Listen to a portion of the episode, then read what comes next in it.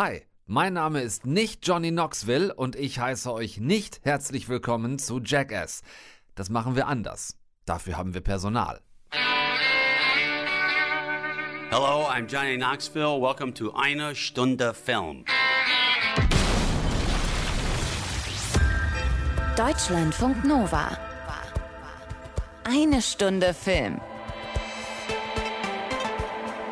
Mit Tom Westerholt. Jackass Erfinder, Host und Hauptdarsteller Johnny Knoxville und dazu Jeff Tremaine, Jackass Regisseur der ersten Stunde, sind heute bei uns und schauen sich natürlich mit uns zusammen ihr neuestes und vermutlich auch letztes Kinodesaster Jackass Forever an. I mean, this bullhead I took in this movie is the worst bullhead I've ever taken. You never want to do that one again, I guess. Well, I mean, it's not want to do it again. It's just like I've had so many concussions, and that one was a really gnarly one. I had a brain hemorrhage, and my neurologist told me I should never get another concussion. Das ist aber selbstverständlich, wie ihr es gewohnt seid, nicht das eigentliche Highlight des Dienstags.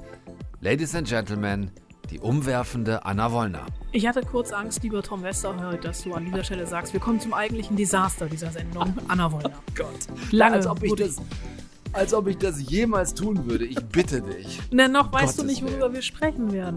Ja, ich, das stimmt allerdings, denn weil wir hier wirklich, wir beide nun wirklich das Gegenteil von Fake News sind. Die bittere Wahrheit gleich am Anfang. Ich glaube, wir haben es letzten Dienstag schon leicht angeteased. Du bist eigentlich gar nicht hier, Anna. Wir müssen schon wieder separat voneinander aufzeichnen. Du stehst nämlich eigentlich schon mit einem halben Fuß in der Adria. Äh, nicht ganz, ich stehe mit einem halben Fuß in der Toskana, äh, ist glaube ich Na in der gut. Nähe, aber ich bin tatsächlich auch, also ich befinde mich in Real Life gerade auf dem Weg in den Urlaub. Deswegen Ah, äh, äh, werde ich mich die nächsten drei Wochen leider zuschalten müssen, werde dir dann aber natürlich nächste Woche brühwarm erklären, dass ich wahrscheinlich gerade in Florenz war bei 35 Grad im Schatten. Ich bin jetzt schon sehr gespannt darauf, das nicht zu erfahren. Ähm, du bist abgehauen, das sei dir ja, mit Ach und Krach verziehen vielleicht, aber du lässt uns noch was da. Was hast du gesehen? Ich habe zwei Serien gesehen, beziehungsweise Teile zweier Serien. Ähm, einmal äh, Berlinale Shit, The Rising und dann noch öffentlich-rechtlichen Shit, äh, Mord mit Aussicht und in einem Fall meine ich Shit, wortwörtlich. Das ist sehr schön. Ich habe dann auch noch zwei Sachen. Zum einen The Adam Project, das ist eine neue Netflix-Komödie von Sean Levy mit Ryan Reynolds und äh, habe in der Arte Mediathek eine wirklich extrem gut recherchierte Doku gefunden mit dem Titel Putin, die Rückkehr des russischen Bären. Also wer nicht nur haten und verurteilen will, sondern auch ein bisschen mehr verstehen will, was da in Moskau, im Kreml gerade und auch seit Jahren schon abgeht, wie Putin überhaupt in diese Machtsituation, Position kommen konnte, wie er sich selbst dahin manövriert hat, diese Position, in der er da heute ist, der sollte diese Chance nutzen. Die Doku ist nämlich nur noch ungefähr eine Woche lang online, äh, werden wir auch zumindest einen kurzen Blick gemeinsam reinwerfen. Legen wir los mit dem zweifelhaften äh, Kino-Highlight der Woche. Bitte stellt eure Rückenlehnen in eine aufrechte Position, schnallt euch an, klappt die Tische hoch und vor allem haltet die kleinen Kotztütchen bereit. Hallo, ich bin Johnny Knoxville. Willkommen bei Jackass. Drei, zwei,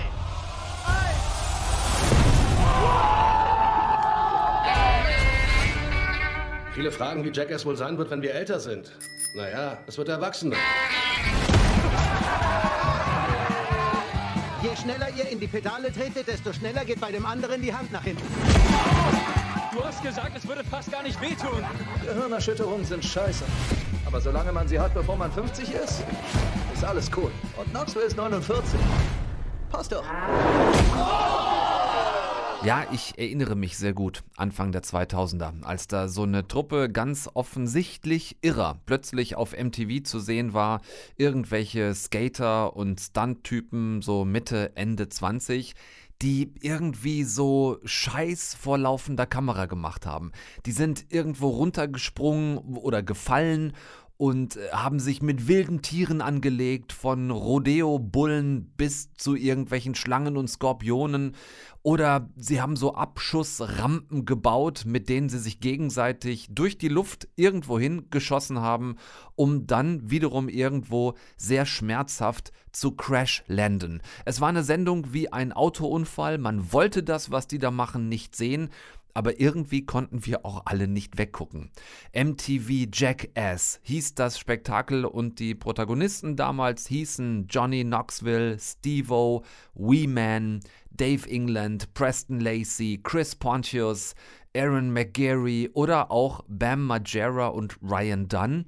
Ryan Dunn ist ja leider vor knapp elf Jahren schon ebenfalls leider auch sehr stockbesoffen bei einem Autounfall ums Leben gekommen. Der ist deshalb seitdem nicht mehr dabei. Bam Margera, ein anderer wirklich mittlerweile trauriger Fall, ist offenbar heute so krass abgestürzt und kaputt gedrogt, dass das Jackass-Team ihn erst rausschmeißen musste aus den Dreharbeiten dieses jetzt neuen Films.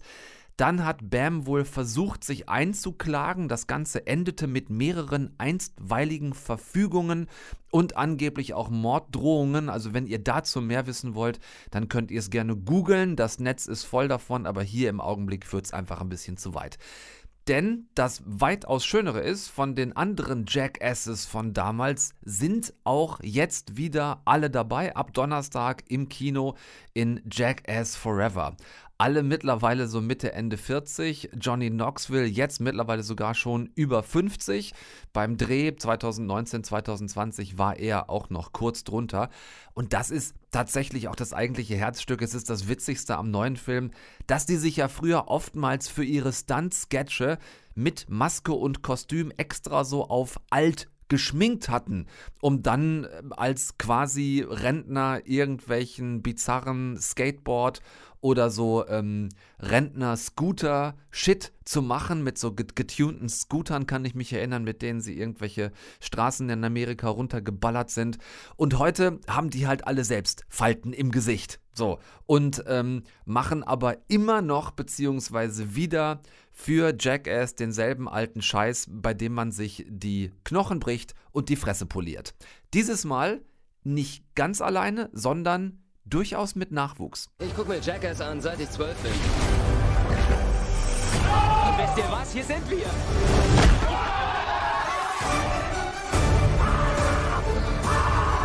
Wir haben Gewinner und wir haben Stevo. NASA-Wissenschaftler schalten die Show nicht. Was habt ihr mit Eric gemacht? Scheitert die Vorbereitung, bereite dich vor zu scheitern.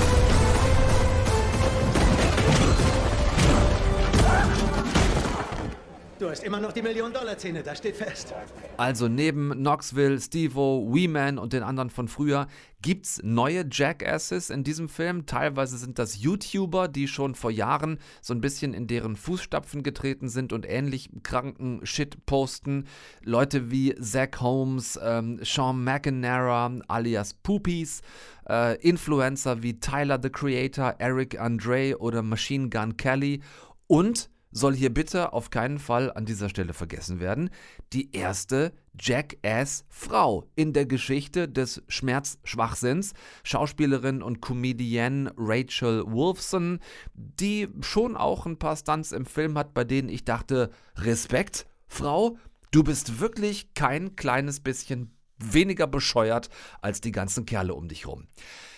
Ich will gar nicht zu viel Inhalt spoilern. Das funktioniert hier beim Hören, ohne die Bilder dazu zu sehen, eh nur geht so. Außerdem verrät euch auch der Trailer, falls ihr den gesehen habt, schon wieder fast zu viel, finde ich. Mein Gefühl war, je weniger man weiß, bevor man reingeht, desto besser und lustiger ist es eigentlich. Kleiner Spoiler hier, aber ein guter und wichtiger, finde ich. Es wird nämlich weit, weit, weit weniger gekotzt im Film, als ich befürchtet hatte. Das war äh, ein schon in der Vergangenheit durchaus mal beherrschenderes Element. Ähm, Jackass Forever jetzt ist also viel mehr Aua statt I. Guckt es euch an, wenn ihr Jackass Wegbegleiter seid wie ich, ähm, dann sage ich euch, es ist der bisher beeindruckendste und lustigste Jackass-Film ever. Das hat viel wirklich viel mit dem vorangeschrittenen Alter der Chaos-Truppe zu tun. Wenn ihr Jackass nicht kennt, bisher nicht so verfolgt habt, dann findet ihr mehr als genug Clips der Truppe auf YouTube und die bisherigen Filme, die es gab, natürlich auch bei den diversen Streamern, wenn ihr da noch ähm, Aufhol- oder Nachholbedarf habt. Ich daher dann also auch relativ schnell auf 180, als die Frage kam, willst du Johnny Knoxville und Jeff Tremaine treffen? Jeff, wie gesagt, der Jackass von Anfang an zusammen mit Knoxville erfunden und realisiert hat und seit der MTV-Serie damals schon und dann auch bei den Filmen später immer wieder Regie geführt hat. Natürlich wollte ich die beiden treffen und hatte folgendes dringend und schnell auf dem Zettel stehen. Wie viel mehr habt ihr euch heute mit Mitte, Ende 40 vor den Stunts in die Hose gemacht, als vielleicht noch mit Mitte 20? Warum ist die weltweite Covid-Pandemie eigentlich genau da ausgebrochen, als ihr angefangen habt, den Film zu drehen? Warum hat Johnny Knoxville mal schwarze und mal graue Haare? Wer bestimmt eigentlich, wer welchen Stunt dreht? Und werden die eigentlich auch unterschiedlich bezahlt? So je nach Verletzungsgefahr und Gefährlichkeit. Fragen wie diese hatte ich und dafür gerade mal 10 Minuten Zeit. Ich also wie gestochen rein ins Hotelzimmer, gestern übrigens erst, 7. März 2022, ganz frisch, und habe versucht zu klären, was ich in der kurzen Zeit mit den Legenden des Schmerzschwachsinns klären konnte. Bitte sehr. First, a very investigative question would Yes. be, would be, of course, why? Guys, why? Ah, Nothing is as fun as making a Jackass film. And uh, it's been a while since we did it. And by God, I thought it was time we do it again. Yeah. And luckily, everyone agreed. Yeah, it was. It was time to do it. You, you started shooting the movie, Johnny, when you were still 49 years old. Was it kind of important to you to make this movie before you turned the big five? God, was it was I 49 or 48? 48, 49? In 2019, we did a two day test. So. Uh, well, you already broke a bone. No, I don't think No. I got injured on the test No, shoot. the test was pretty. and then we started shooting in 2020, which I don't know how old I would have been then. Yeah. I forgot the question, but um, I don't think we were. Uh, I don't think it was about you being up against the clock of your Oh, no, 50th no, I- birthday. I, don't think we no, even no. considered Okay. that. no one cared about that. We that. did. We did consider like, is this going to be funny still? Like we haven't done it in ten years, Yeah. and so we decided to do a two day test shoot. We uh, not only to test ourselves and see all the guys how the chemistry is does it feel right, but also to try some new blood. We brought some younger characters in, and uh, we tested them. And right away, when we once we started filming, it just showed us that oh yeah, it's it's the spirit's great, and uh, then we found some new guys that fit right in. Yeah, you brought in some some fresh blood, right? Some real ringers. Okay, where did that idea come from? You guys didn't want to do all this stuff by yourselves? Well, we thought, you know, we're of a certain age now, and maybe it's good to bring some fresh blood in to uh, add a little more energy and uh, variety into the, the movie. And our inclination was right. It did help a lot. Yeah. When you guys started shooting the actual movie, um, it was the same time the worldwide pandemic started. Well, no, we started five days. We we got five days of shooting in, and then everything closed down. Yeah. Question is between shooting a Jackass movie and a worldwide pandemic, is there any coincidence between this? I, God, it was it was it was odd. Like we got shut down in, on my birthday of 2020, March 11th, and we started shooting the film again in I think September, and you're shooting a very dangerous movie in the safest way possible. It was with the mask. You know? we had to do testing. wear the mask until you get to the bull ring, and take it off. Get smoked by the bull. Go to the hospital, but put your mask back on before you get in the ambulance. so, uh, would you say that that the COVID pandemic um, was the most painful stunt for the movie? Well, for the movie's budget, it was. So, yeah, for the world, you know. Yeah, like it was. It was crazy because we did. We shot this. We were we were one of the first movies back in production, at least in California and in L.A. And uh, so we were sort of guinea pigs on the safety protocols to go through. And uh, luckily, Those we took serious. Everybody took that so serious. You know, we had a couple people test, but but we luckily caught them in the right places. We didn't nothing. Like it was great. Like like the fact that it was a miracle that we we Those were the only safety protocols we cared about were the COVID. Right. Other than that, there were no Yeah, safety yeah. protocols. Of course, like you never did. I mean, it's Yeah. part of Jackass to Yeah. don't give a shit about broken bones and Yeah. lost body parts and whatever happens during a shoot like that. But what, one funny thing, thing that happened, uh, so we start, we got those five days in, and he had black hair when we were started shooting the movie. Yeah. Then we got shut down for seven months. Yeah. When we come back, he's got this gorgeous silver hair. Yeah, yeah. So there's a continuity thing going on when you watch the movie. Like he's got That answers one of my main questions. What about the hair dyeing thing that goes on in the movie? You Yeah. just stopped at what time? I've been doing it since my late twenties. Yeah. And over COVID, I'm like, I well, I I want to see what it looks like. And the answer is awesome. Yeah, thank It you. just looks awesome. You know, I'm not gonna see one for months, and I liked it, so I kept it. What we, the fans, liked, like from very early on, was when you guys masked and dressed like these old farts Mm-hmm. that you played. Yeah. Well, nowadays, you guys are the old Yeah, farts. we're now a genuine old fart. So, I mean, were there like new or more limits to the stunt issue? No. Not at all? No, I mean this bullhit I took in this movie is the worst bullhit I've ever taken. You never want to do that one again, I guess. Well, I mean, it's not want to do it again. It's just like I've had so many concussions, and that one was a really gnarly one. I had a brain hemorrhage, and my neurologist told me I should never get another concussion. I mean, there is, is a serious question behind that uh, because by getting older, don't you consider differently about doing stuff at all? I know this from skateboarding and snowboarding and wakeboarding stuff that I do, and I do it very differently now than I did it when I was 20. right. Right. That didn't. That wouldn't work for a jackass film if I suddenly decided I don't want to do the big stunts anymore. Uh, at least it wouldn't have worked in this one. So I, I, I love it. I love. Yeah, I, honestly, making it, I didn't, I didn't feel any limitations to the guys. Like, Yeah. we have enough guys that Easy, know, like, easy to say. somebody's gonna do Easy to say for you, Jeff. Easy I mean, for me to say. I in most cases, write the shit, and uh, somebody's going to do it. Yeah. yeah, somebody's got to have control and and hold the camera. I mean, Right. kind of a maybe kind of a dickhead question here at this point. But when I went through the credits, I read a noticeable list of makeup effect artists and stunt people. What for? Confess. The stunt people were probably in the opening shot. Yeah, the opening sequence. Yeah. Okay. Um, And makeup effects. I'm sure that was probably the opening shot. and uh, and your Irving team. Yeah. Oh yeah, in my So no- Irving team. Yeah. So no paint on on body bruises there. No, never. That No, no, was no, all no, no. real. Like Yeah, you no. didn't add Yeah. stuff No. No. No. No. to the existing ones. We people know by now we don't fake stuff. Okay.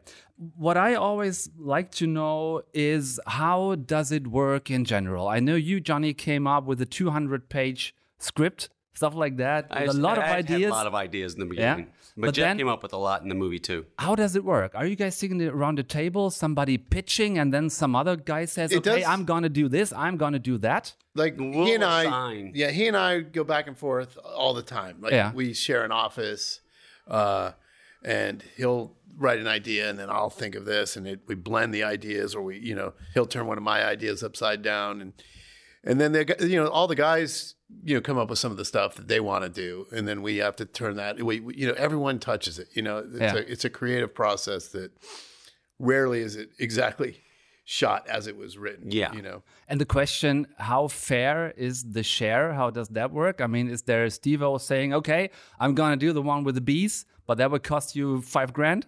No. Oh no, no, there's no negotiating. They've already negotiated by the time they get to the set. Yeah. The only negotiating is like if they don't want to do it, and Jeff has to talk them into it. yeah. Um, so everybody comes in and you decide together who does what. Mm-hmm. And after all, like everybody who survives gets the same paycheck. well, I mean, they know what they're getting. Yeah, Yeah, they- And so it's not yeah. about it's not about the money. you know, Okay. it's Yeah. about who needs the footage. We will we'll debate on. You know, sometimes the guys don't know what they're shooting. They they just Yeah. He and I are They, deciding. they Frank, better don't. don't- he and. I are going to decide who's going to get that Yeah. one, and um, so we we usually base that on how we think they're going to react to a certain Yeah. thing. So I mean, we don't want to spoil anything, but stuff that, that Aaron, for example, does with this cup, Yeah. he better didn't know before. Yeah, well, he knew that he knew that he was going to be doing. We Funny thing about that one is like Knoxville was supposed to do that, and uh, Smart enough? no, He didn't do it. He had I a had hernia. He had a hernia. Uh, and had operation. surgery right before we started shooting again, so I couldn't. He wasn't allowed to do it, and so uh, that one, I think Aaron was the first person I asked. And Yeah, because we thought like he gives really great reactions. Yeah. He, he gets really terrified. But then he didn't know all this shit we were gonna do to it. He just volunteered for the first one, and then Yeah, you just volunteered for a cup test. a cup test, Right. And then, and then the ideas just started flowing of, oh well, let's do this and that. So, and, and now what is the question? I mean, no more stings, scratches, bruises, cuts, and broken bones on camera. What are you guys gonna do now? Like, finally, something wild? Or what's Um, coming up next? I mean, a 4.5 is coming to Four Netflix. point five is 4.5. coming. Yeah, Yeah. that's done. Uh, we already we already have that finished. Again, it's some behind the scenes stuff. Some behind like the scenes stuff and a lot of it. stuff. There's a lot of stuff, you know, like that looks like it belongs in the movie, you know. So it's both. It's some behind the scenes and a lot of um, Funny bits. funny stunts that just didn't make it. Whatever it is, you brilliant and unreachable gladiators of stupidity, you heroes of insanity and kings of vomity, be safe, have fun, and break a leg. And seriously, literally, break a leg. Just Yeah. go break a leg. Sure. Save each other from like somebody having a new idea. You better don't. You guys are old. Always remember that. Yes. Tho- those days are over. Thanks for 20 years of jackassity. Uh, thanks for being on the show tonight on Eine Stunde Film. And um, you guys um, just go grab your besties, buy your tickets for Jackass Forever. It's in theaters right now. Don't forget your puke bags, right? Right. Better, Yeah, better sure, to have sure. Don't one. forget it. And um, Wear a cup. Thank you very much again, Jeff Tremaine, Johnny Knoxville. Thank you. Brilliant movie, so much fun. Thank you. Appreciate it. Danke. Deutschlandfunk Nova. Eine Stunde Film. Liebste Frau Wollner, Liebster Herr Westerholt, was sagt dein Magen so grundsätzlich zum Thema Jackass? einfach nicht gucken. Einfach nicht gucken. Dann lass uns doch bitte uns beide einfach über was anderes reden. So ein bisschen Hochkultur, Feenstaub über all die geprellten und gebrochenen Knochen, die von Schlangen, Skorpionen und Wildbienen zerbissenen und zerstochenen Körperteile. Der erste heiße Scheiß von der Berlinale schwappt knapp drei Wochen nach dem Festival in unsere Wohnzimmer.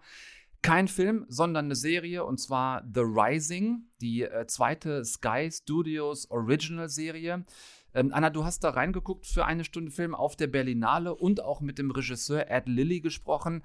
Erstmal, was ist das für eine Serie? Ja, es ist Remake oder Neuauflage einer belgischen Serie, Beau Séjour. Das ist eine Young Adult Whodunit-Serie in spektakulärer nordenglischer Landschaft. Das klingt lamer, als ich es meine, denn die Hauptfigur Nivi stellt in der ersten Folge fest, dass sie tot ist, kaltblütig, kaltblütig ermordet und während sie in der Zwischenwelt gefangen ist, also zwischen Leben und Tod, muss sie mit ansehen, was ihr Mord mit ihrer Familie macht, ihren Freunden, aber auch mit der Polizei, die natürlich ihren Mörder sucht. Das hat zur Folge, dass sie unter anderem ihre eigene Leiche sieht, wie sieht, wie ihre Familie zu zerbrechen droht, aber ihr Hund, ähm, der kann sie mysteriöserweise genauso sehen wie ihr leiblicher Vater. Und die ersten zwei Folgen sind absolut spannend, absolut packend und dicht erzählt, dass ich wirklich richtig sauer war, nicht weitergucken zu können auf der Berlinale und dass uns wirklich nur die ersten zwei Folgen vorab gezeigt worden sind. Ganz kurz, bevor wir da weitermachen, ähm, eine tote Hauptdarstellerin, die selbst quasi das Geschehen nach ihrem Tod um sich herum beobachtet. Wie sehr unterscheidet sich das von 13 Reasons Why? Äh, sehr, weil es nicht, also ich habe zwar Young Adult gesagt, aber es Ja. gibt äh, es gibt keine Kassetten, es gibt keine Okay. Party. Also es ist tatsächlich, ähm, das ist ähm, viel, viel düsterer, viel, viel atmosphärischer und ähm, wir sehen sie ja auch. Also wir sehen sie ja tot, wie sie quasi in der Welt der Lebenden agiert und Ja. wie sie in der ersten Folge relativ schnell feststellt. Also sie kommt, sie kommt nass nach Hause, weil sie einem See entstiegen ist und guckt sich im Spiegel an und sieht, dass sie so Würgemale am Hals hat. Ah. Und alle anderen reagieren aber nicht auf sie. Ne? Also so von wegen, ich sehe tote Menschen, in dem Fall halt Ja. eben nicht. Und genau. sie ich stellt bin dann, tot und sehe lebendige Menschen. Genau, und sie stellt dann relativ schnell fest, dass ihre Leiche noch im See liegt und dass sie halt wirklich erdrosselt worden ist. Okay. Und äh, das hat mit 13 Reasons Why so ziemlich wenig zu tun. Ja, okay, verstehe. Du hast während der Berlinale auch mit dem Regisseur gesprochen. Ich meine, das muss ja für die dann doch auch immer ein ganz geiles Gefühl sein, so die eigene Serie mal auf einer großen Leinwand zu sehen, oder? Ja, also, es war am Tag äh, der Premiere. Also er war quasi auf dem Sprung zum Zoopalast und da nicht irgendein Saal, sondern der Zoopalast Saal Nummer 1. Das ist einer Oh, der, wir größten, der größten Leinwände in Berlin überhaupt. Und da kommt so eine Serie dann erstmal richtig zur Geltung, weil er, also der Regisseur Ed Lilly, im Machen keinen Unterschied macht zwischen Film und Serie. I mean, really, the way we approached making the show was as a film, you know, in the craft, in the people we brought on board, um, in the process. Uh, we mixed it for theatres, sound mixed it for theatres. You know, the grading is as if it is being screened in cinema. And um, so I'm excited. I think, you know, it was always important for us to create a show that had this epic cinematic scale to it. Uh, and I hope that we've achieved that. And I'm super pleased that we get the opportunity to show it on such a big screen to such a big audience. Um, you know, but I watch TV in the same way like everybody else. You know, sometimes I watch it on my phone and um, sometimes on a bigger TV at home. And I think, uh, you know, that that variance in how people are consuming TV is brilliant. Um, I love that the show is coming out all episodes at one time because that's the way I enjoy TV as well. I like shows that I just can't stop watching and I don't want to stop watching. Um, so yeah, it's brilliant that we get to experience it on the big screen and, and then also in this kind of binge watching method as well. Wir haben jetzt leider nicht die große Leinwand, sondern nur den kleinen Bildschirm oder das kleinere Heimkino zu Hause. Vorteil aber gegenüber dem Berlinale Publikum, wir können alle Folgen auf einmal sehen oder uns vorher auch nochmal die belgische Originalserie angucken. Und dann hätten wir Ed Lilly immerhin was voraus. Er muss die belgische Serie erst noch gucken und vergleichen, wie sie vielleicht ganz ähnlich, vielleicht auch ganz unterschiedlich an den Stoff rangegangen sind. Für ihn ist es eine Serie nämlich erstmal einzigartig und vielfältig. Eine Achtung, Crime, Mystery, Supernatural Thriller Serie, das verschiedene Genres aufgreift mit einem neuen frischen Cast und somit für jeden was dabei. Hopefully, yeah, I think there's something for everyone. You know, the show's about uh, a girl who discovers that uh, nobody can see her and that she's been killed and she's dead. Uh, she's obviously super confused about that. You know, it very quickly turns into a show about community, family. Obviously, there's a lot of grief and loss and hard moments in the show. Uh, but there's a youthfulness to it. You know, she Neve Kelly is kind of she's directionless, she's kind of insecure, but also has loads of confidence at the same time. She rides a motocross bike very skillfully, and you know we support that character with. Um, you know, epic use of camera, a massive soundtrack that's really unique, um, made by Carly Paradise. And yeah, so hopefully there's a little bit of everything in there for someone. Vorbereitung ist alles aber auch sehr geil. Er hat den Rest noch gar nicht gesehen, hat den Vorteil, dass er seine eigene Show noch mal bingen kann und überlegen kann, was neben seinen größten Herausforderungen die der anderen war. There was a lot of challenges shooting the Rising. I mean, uh, we have a lot of locations. We have a lot of locations where we had uh, very bad weather. Um, we had motocross stunt sequences, um, you know, with world class riders, um, you know, which was difficult to capture. We had our lead actress, Clara, uh, in underwater tanks. We had her in the middle of huge open water, which was freezing, freezing cold. Das tut es also nicht schön um der Schönheit willen, sondern aus gutem Grund, immer im Sinne der Story. Ich durfte, wie gesagt, vorab zwei Folgen sehen. Der Rest ist definitiv auf meiner Watchlist. Und auf meiner ab jetzt auch. Ihr beide könnt es uns gleich tun. The Rising kommt am 11.03. mit allen acht Folgen auf Sky. Bingen leicht gemacht quasi. Hier also mal keine Salami-Taktik. Das haben wir ja auch immer wieder mal, gerade dann, wenn es eben Kooperationen mit Fernsehsendern gibt, wie zum Beispiel äh, bei einer anderen Serie, Anna, die du auch für uns ausgecheckt hast. Äh, denn die kommt linear im Fernsehen, dienstags um 20.15 Uhr im guten alten staubigen ersten und parallel dazu wirklich auch nur wöchentlich mit einer neuen Folge in der ARD Mediathek.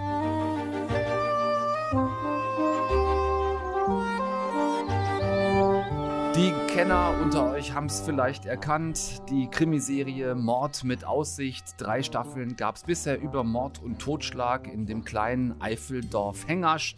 Von 2008 bis 2014 lief die Serie im ersten, äh, wird auch heute noch ständig wiederholt in allen dritten Programmen, die es so gibt. Sie ist in der ARD Mediathek und auf Netflix. Ähm, Anna, du bist Fan der ersten Stunde. Ja. Lass uns vielleicht erstmal über die alten Folgen reden, ein bisschen abreißen, wer da nicht so ganz drin ist. Nimm uns mal kurz mit in den Kosmos von Mord mit Aussicht. Ja, das ist tatsächlich mein Guilty Pleasure. Man durfte mich zwischen 2008 und 2014, wenn das lief, dienstagsabends um 20 um 15 um Gottes Willen nicht stören, denn ich habe alles ausgemacht, um voll und ganz mich dieser Serie widmen zu können. Und die Ausgangssituation, die war damals, ist ja jetzt auch schon wirklich 14 Jahre her, genauso simpel wie genial.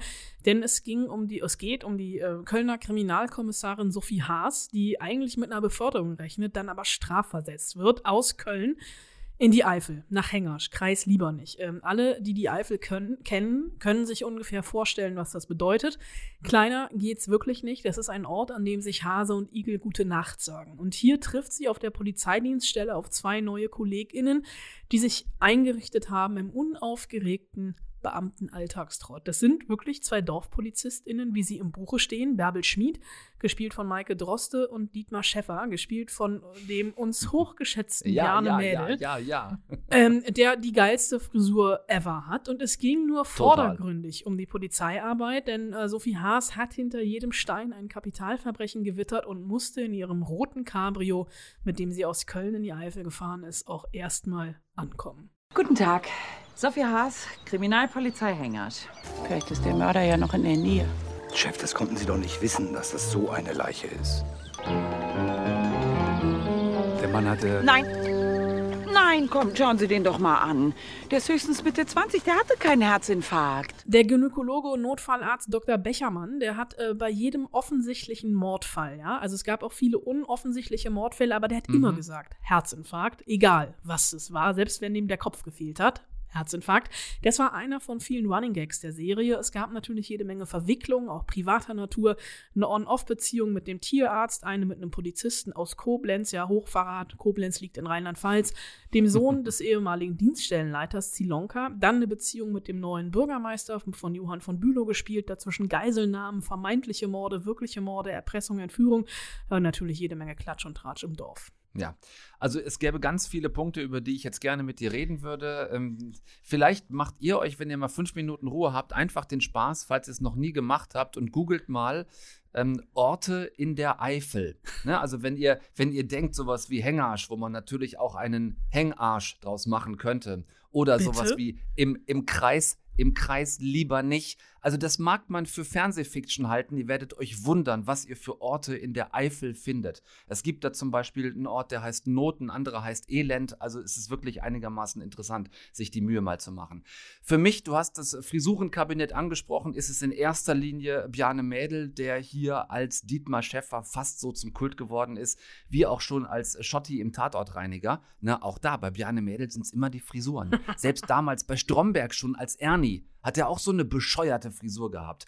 Ähm, also Gründe gäbe es viele, aber was macht Mord mit Aussicht für dich so sehenswert? Also in diesen ersten von mir äh, sehr, sehr oft gesehenen drei Staffeln wirklich das Skurrile und dieses äh, vermeintlich Kölner Wandgewa Weltgewandtheit trifft auf Provinz. Ne? Und natürlich auch die Charaktere. Also Sophie Haas, Bärbel Schmid ist klar.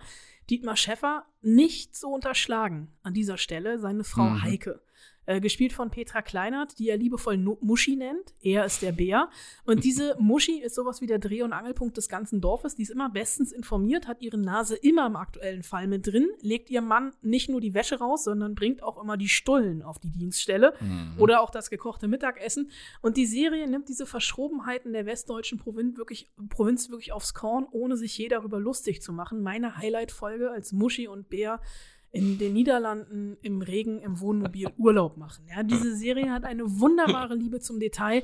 Das fängt an bei dieser Wohn Wo- Wohnmobilfolge und das hört auf bei der Rentnerin Frau Ziegler, die ähm, das ein oder andere Mal mit ihrer Gehhilfe äh, den doch rechten Mauernverkehr in Hengersch zum, äh, zum Erliegen bringt, aber sie darf das. Es gab bis 2014 eben genau diese drei Staffeln, 39 Folgen. Das war sehr erfolgreich. Warum nochmal ist das damals danach so gefühlt plötzlich abgerissen? Ich glaube, ich kann nicht darüber sprechen, ohne anfangen zu weinen. Es gab übrigens Hm. noch einen 90-minütigen Film, der nachgeschoben wurde. Und in Vorbereitung richtig. auf unser Gespräch habe ich mir den eben auch nochmal angeguckt. Ähm, lass es einfach. Es ist tatsächlich der Ausstieg der Schauspieler gewesen. Bjarne Mädel, ähm, der hat in dem Interview gesagt, die Drehbedingungen wurden immer schlechter. Also es gab immer weniger Zeit, immer schlampigere Drehbücher. Ähm, das war ein Grund. Dann äh, Charlotte Peters als Sophie Haas und der Rest, die kamen wohl irgendwann nicht mehr ganz so gut miteinander klar. Ich hätte als Mediatorin, äh, Mediatorin sehr gerne geschlichtet, denn das Ende, du magst es dir vielleicht denken, bedauere ich bis heute. Ja, mit Sicherheit sogar. Ähm, jetzt allerdings gibt es eben ja eine Neuauflage von Mord mit Aussicht. Ähm, erstmal sind es sechs Folgen. Was ist da jetzt neu? Alles und nichts. Also natürlich haben wir einen neuen Hauptcast. Die alten sind nicht mehr dabei, zumindest die alten drei in der Polizeidienststelle. Es gibt Hm. jetzt Katharina Wackernagel als Kommissarin Marie Gabler. Es gibt Sebastian Schwarz als Polizeiobermeister Heino Fuß, alleinerziehender Vater. Und Eva Bühnen als Kommissaranwärterin Jennifer Dickel. Ähm, vom, Het- vom, vom Setting her ist das quasi das gleiche in Grün. Wir haben eine ehrgeizige Kölner Kommissarin, die strafversetzt wird in die Provinz und an, dort angekommen ihren Augen nicht traut. Das hier ist also der Ermittlungsstützpunkt für Hengersch und die 32 Dörfer und Weiler der Umgebung. 32 Dörfer. Da wissen Sie manchmal gar nicht, wo einem der Kopf steht. Ist das alles Ihr Zeug? Ja, Ausrüstung für mein Dienstpferd. Sie lernen für die Reiterstaffel. Ah, spannend. Rund um die Uhr. Die nehmen nur die Besten im Auswahlverfahren. Da bleibt gar keine Zeit für Papierkram. Sie sagen es. Ach, da ist ja das Fax.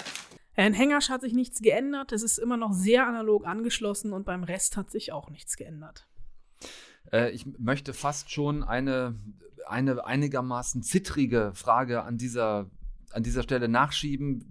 Funktioniert das dann überhaupt noch irgendwie in deinen Augen? Ja, jetzt ist die Stelle gekommen, wo ich wirklich die Taschentücher raushole. Ich Ach habe Gott, wirklich, ich hab's ich, geahnt. ich habe gebibbert. Ich habe so ein bisschen die Hoffnung gehabt, weil es auch die alten, also ich glaube, es sind die alten DrehbuchautorInnen, dass es doch irgendwie funktioniert. Aber es ist wirklich einfach nur ein lauwarmer Aufguss von einem Erfolgsrezept. Die ersten drei Staffeln, die haben ja durch die Chemie der ErmittlerInnen so gut funktioniert und das wirkt hier in der neuen Besetzung alles noch sehr steif. Mhm. Natürlich gibt es auch Bekanntes, wie zum Beispiel die Figur der Heike, die sich noch immer in alles einmischt. Da fällt mal in einem Nebensatz, dass sie mittlerweile Witwe ist. Da wissen wir also auch, Steffer gibt's nicht mehr. Zilonka, der immer noch der Chef sein will, ist dabei. Die wortkarge Wirtin. Und es gibt natürlich auch immer noch Verbrechen. Der erste Fall geht direkt ins örtliche Bordell. Im zweiten geht es um die, die dicksten Kartoffeln und in der dritten Folge um den besten Apfelkuchen und eine Tote im Getreidesilo. Da wird auch äh, Kneipenquiz gespielt in der Dorfkneipe. Da schwingt natürlich dieses Lokalkolorit mit und auch der Lokalpatriotismus. Ne? Alles Fremde wird erstmal sehr argwöhnisch betrachtet. Der Dönerbudenbesitzer, der seit acht Jahren da ist, der ist immer noch der Fremde. Aber im direkten Vergleich mit dieser liebenswerten Schrulligkeit der alten Folgen ist hier bei den ersten sechs, ich habe drei gesehen, von den sechsen noch ziemlich viel Luft nach oben und ich werde es dir in die Hand versprechen, die fehlenden drei werde ich nicht gucken. No, okay. Dann äh, müsst ihr als Mord mit Aussicht-Fans vielleicht auch vorsichtig rangehen an diesen Neuaufguss, der laut Anna ein sehr lauwarmer ist. Aber zum Glück gibt es ja die ersten drei Staffeln, wenn ihr euch noch nicht satt sehen konntet oder es vielleicht sogar noch nie gesehen habt. Sowohl auf Netflix äh, als auch. Ach so, warte mal kurz. Gibt es die ersten drei auch noch in der ARD-Mediathek? Ich habe den Wolf gesucht und sie nicht gefunden. Es Ja. kann sein, dass sie noch mal Ja, reinkommen. okay. Na gut. Also zumindest gibt es diese ersten drei Staffeln auf Netflix. Staffel 4 ist mit den ersten Folgen in der ARD-Mediathek äh, und ab dem 15. März dann wöchentlich mit einer neuen Folge im ersten. Danke, Anna, fürs dich da durchkämpfen und ja, ich, ich würde dich jetzt mal in Richtung, äh, wohin entlasse ich dich jetzt gerade? Auf den, auf den Berg oder ins Tal oder in die, wo, wo, wo willst du eigentlich jetzt hin? Also ich war heute, wenn alles gut gegangen sein sollte, auf dem Berg und äh, fahre Hm. morgen weiter Richtung Toskana. So, gute Reise und äh, wir hören uns trotz allem nächste Woche. Das nenne ich mal Einsatzbereitschaft. Ciao. Ein äh, kurzer Nachtrag an dieser Stelle. Wir haben euch ja gesagt, dass Anna und ich wegen Annas Urlaub schon ein bisschen früher aufgezeichnet haben, als das sonst der Fall ist. Und nachdem Anna dann schon weg war, kam tatsächlich heute am Sendungstag erst kurzfristig die Nachricht rein, dass Sky die Serie The Rising, über die wir gerade eben gesprochen haben, um zwei Monate nach hinten auf Ende Mai verschoben hat. Ähm, ab da soll die dann also erst zu sehen sein. Da müsst ihr jetzt vielleicht noch ein bisschen äh, Geduld mitbringen. Das konnten wir vorher äh, nicht wirklich sehen. Vielleicht kann ich euch hiermit ein bisschen entschädigen, also entschädigen für die unerwartet jetzt doch längere Wartezeit auf The Rising. Es gibt nämlich was ganz Lustiges, anderes, Neues für zu Hause von Regisseur Sean Levy zusammen mit Hauptdarsteller Ryan Reynolds. Die haben wir zuletzt in dieser Kombination Regie und Hauptdarsteller in Free Guy gesehen. Neuer Film der beiden, jetzt ab kommendem Freitag, 11. März auf Netflix, The Adam Project. Wer ist da? Ganz locker bleiben. Oder du stolperst und schreist rum. Du hast gewusst, wie man in Dads Werkstatt kommt? Du hast gewusst, wie der Kühlschrank zugeht? Wir haben dieselbe Narbe. Genau, Genau hier. hier. Und du hast die Uhr von meinem Dad um. Diese Uhr. Du bist ich. Das ist vertraulich, aber ja. Adam ist die Hauptfigur dieses Films, flieht im Jahr 2050 in seinem hochmodernen Kampfjet vor einem anderen, der ihn verfolgt. Er öffnet mit so einer Zukunftstechnologie ein Wurmloch, fliegt dadurch und landet im Jahr 2022, mehr oder weniger direkt im Garten seines zwölfjährigen Ichs.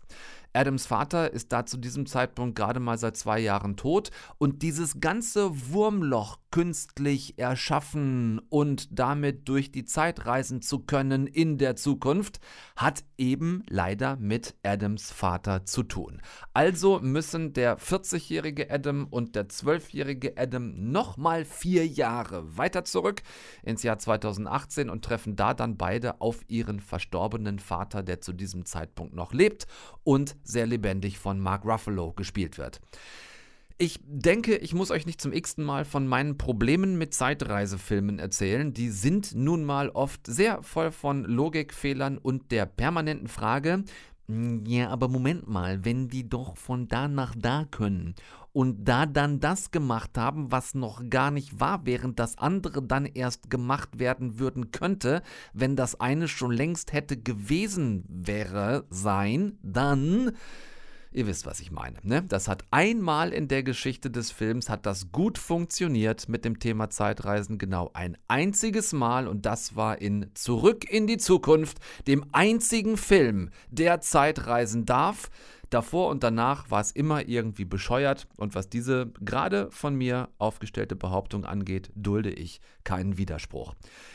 Hier ist das auch wieder ein bisschen so, dass das äh, ja dann doch manchmal zu Situationen führt, in denen man denkt, mhm, ja, nee, ist klar. Das ist aber hier gar nicht so schlimm, weil The Adam Project endlich mal wieder, und ich hatte nicht gedacht, dieses Wort überhaupt nochmal in meinem Leben zu benutzen, endlich mal wieder ein richtig schöner Familienfilm ist. Ich meine, wann gab's das zuletzt? So ein Film, bei dem man richtig Bock kriegt, sich mit allem, was man noch so an Familie hat, vor die Glotze zu setzen und so eine wirklich im, im besten, positivsten Sinne familientaugliche Komödie zu gucken, die nicht immer logisch ist und manchmal auch etwas, ja, ähm, plastikoptisch eher kostengünstiger wirkt, aber die eben richtiges Family Feel Good Kino ist. Und die ganz nebenbei allen von uns, die hin und wieder ihren Papa vermissen, auch ein kleines Bussi-Bär-Pflaster auf das Loch in der Seele kleben. Ab Freitag in eurem Wohnzimmer, wenn ihr da Netflix habt in eurem Wohnzimmer, dann könnt ihr da The Adam Project gucken von Sean Levy mit Ryan Reynolds, mit Mark Ruffalo, mit Zoe Saldana, mit Jennifer Garner als Mutter der beiden Adams und äh, Catherine Keener, also auch noch wirklich top besetzt der Film. So, und dann eben diese eine Sache noch, über die ich lange hin und her überlegt habe, ob sie hier hingehört oder nicht. Und ich entscheide mich jetzt gerade sehr spontan in diesem Moment, diese eine Sache sehr kurz zu halten. Denn wir alle stehen zurzeit morgens mit den Schreckensnachrichten aus der Ukraine auf und gehen abends damit ins Bett. Und ich möchte hier in der eine Stunde Film einfach keine ständige tagesaktuelle Politik abbilden, denn hier gehört das nicht hin, finde ich. Deshalb nur der Tipp an dieser Stelle in vielleicht einem oder anderthalb Sätzen, weil diese Doku auch nur noch bis zum 16.03. online abrufbar ist und weil sie so gut ist. Deshalb mache ich es kurz. Wenn ihr ein Interesse an Hintergründen habt, an das, was vor dem 24. Februar passiert ist, was vor 2014 und auch was seit 2014, seit Maidan, seit Krim, seit Donetsk und Lugansk passiert ist. Wenn ihr wissen wollt, wie Putin sich selbst und den Kreml in Moskau auf all das vorbereitet hat, was wir jetzt als Krieg in Europa haben, dann gebt euch diese 55 Minuten Doku mit dem Titel Putin, die Rückkehr des russischen Bären hochspannend, extrem gut erklärt, sehr komprimiert. Ich musste einige Male auch zurückspulen und dann nochmal gucken, um das wirklich zu raffen. Aber ich habe hinterher wirklich viel mehr verstanden als vorher. Und verstehen finde ich immer besser als ahnungslos zu sein. Das in der möglichen Kürze dazu, aber den Tipp wollte ich euch trotzdem gerne mitgeben. Nächste Woche neue eine Stunde Film mit einem nächsten tollen Gast. Friedrich Mücke ist bei uns zu seiner neuen internationalen Serie Funeral for a Dog. Anna Wollner meldet sich aus dem Urlaub, hat sie versprochen. Und ich hoffe, ich habe nächste Woche News in Richtung sechste Staffel Peaky Blinders. Da tut sich was. Also, bitte passt auf euch auf, bleibt gesund und, na klar, guckt nichts, was wir nicht auch gucken würden. Deutschlandfunk Nova. Eine Stunde Film. Jeden Dienstag neu. Auf deutschlandfunknova.de und überall, wo es Podcasts gibt. Deine Podcasts.